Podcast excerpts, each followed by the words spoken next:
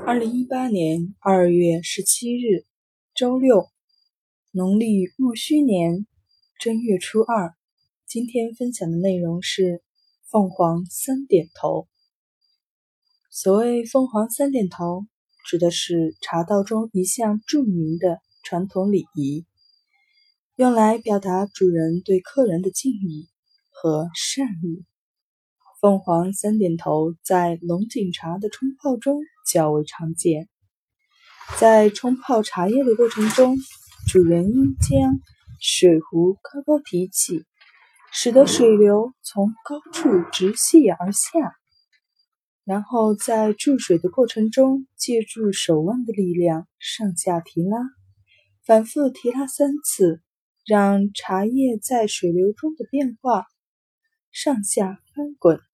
三次点头，就好像是主人对客人鞠躬致意。凤凰三点头对于手腕和手肘力度的要求是非常高的，手腕应该尽量柔软，但又不能失去控制力。手法要精确、精到，